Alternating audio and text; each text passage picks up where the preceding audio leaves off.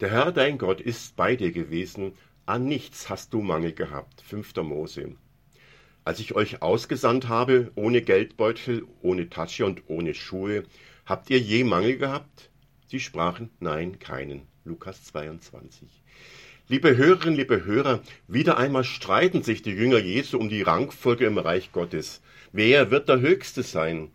Und der Streit gipfelt in der Vorhersage Jesu, du Petrus, wirst mich dreimal verleugnen, bevor der Hahn zweimal kräht.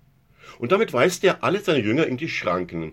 Hört auf, euch so aufzuplustern, denn jeder von euch kann ganz schnell abstürzen und zum Verräter werden.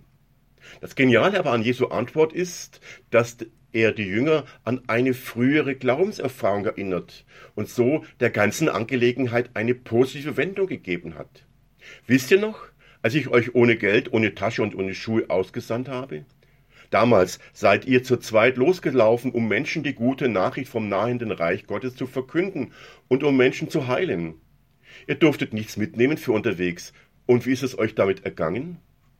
Und die Antwort der Jünger ist eindeutig. Uns hat es an nichts gefehlt.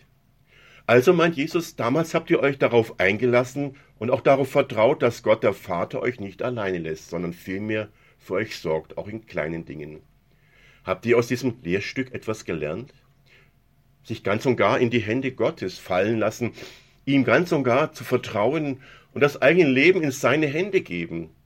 Immer wieder werde ich dieses im Leben lernen und einüben. Eines Tages wenn meine Zeit gekommen ist, spätestens dann werde ich dieses Vertrauen gut gebrauchen können. Auf Jesus kann, darf und will ich mich verlassen in allen Dingen meines Lebens. Euer Pfarrer Matthias Subatzus.